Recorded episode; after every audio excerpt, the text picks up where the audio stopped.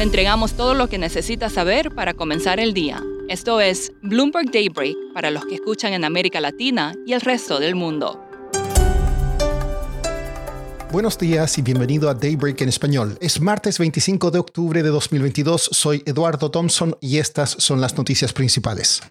Los futuros en Wall Street están en terreno negativo esta mañana antes de la publicación de más resultados corporativos y a la espera de la reunión de la Reserva Federal de la próxima semana. Las tasas de los bonos del Tesoro caen y el dólar está relativamente estable. Las acciones chinas se recuperan tras la fuerte baja de ayer. El crudo retrocede.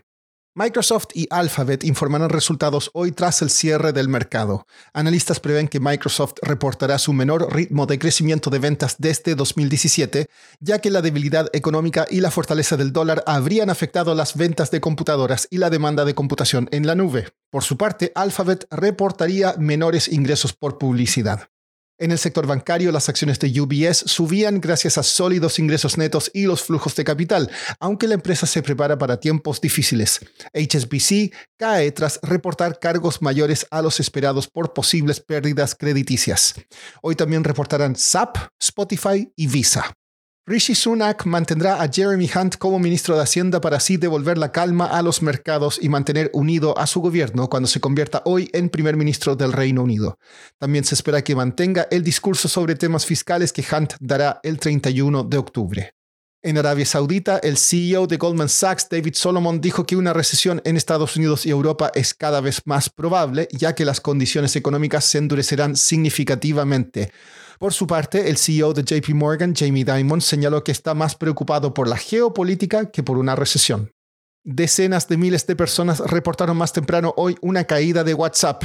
No se preocupe, Meta dijo que ya solucionó el problema.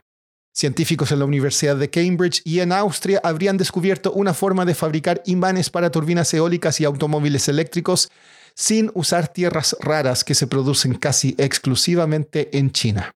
Pasando a América Latina, en Brasil las encuestas revelan que el aumento en el apoyo a Jair Bolsonaro habría sufrido un duro golpe luego que un aliado político se resistiera a un arresto. Luis Ignacio Lula da Silva tendría el 54% de los votos válidamente emitidos, mientras que Bolsonaro tendría 46%. El real brasileño se debilitó 2,6% ayer frente al dólar y el Ibovespa cayó 3,3%. En México, la actividad económica en agosto creció un 5,69% año a año. Esto superó por lejos las estimaciones de analistas. La agencia de noticias ABI informó que una delegación del gobierno chino visitará Bolivia la próxima semana para firmar un acuerdo de financiamiento por 350 millones de dólares para una refinería de zinc en la provincia de Oruro. En el Reino Unido, como decíamos, el conservador Rishi Sunak asumirá como primer ministro. Hablé con Sebastian Boyd, editor del blog Markets Live de Bloomberg, sobre cómo reaccionó el mercado a su nombramiento. Bueno, la verdad, la reacción ha sido uh, bastante calmado. Hubo una reacción muy fuerte uh, en la mañana antes que se anunciara que Rishi Sunak uh, iba a ser el, el, próximo primer ministro, que probablemente se relaciona al hecho de que anoche Boris Johnson anunció que él no sería candidato. Así que el mercado reaccionó muy fuerte el lunes en la mañana. Los, las tasas de los bonos han caído muy fuertemente. Estamos hablando de 30 puntos base en caída de tasa en, los bonos uh, oficiales del, del, gobierno británico que se llaman gilts. Seb, ¿cuáles serían los principales desafíos de Sunak? Um, Rishi Sunak está visto como más conservador con, con C pequeño, como decimos en inglés, es más ortodoxo en su política económica. Igual es de la derecha del partido, pero ha llegado con el apoyo de la izquierda y del centro del partido. Pero él es, es de una tendencia bastante derechista dentro del partido. Pero ha sido canciller o ministro de Hacienda uh, en otras ocasiones uh, con Boris Johnson y he visto como alguien con, con experiencia, con alguien que es cercano, al mercado. Trabajó unos años en Goldman Sachs, tiene un MBA de Stanford, es un tipo altamente calificado, un tipo por lo general bastante moderado. Así que el mercado está confiando en que él sería mucho más pausado en, en, lo que hace, pero tiene unos desafíos bien grandes. Principalmente la crisis de las cuentas de energía que viene este invierno, uh, con los precios de gas y de electricidad tan súper altos. Uh, eso amenaza con, con, tirar muchas familias a la pobreza en Inglaterra por las cuentas que van a subir muchísimo. Y el gobierno de Liz garantizó un pago máximo de las cuentas.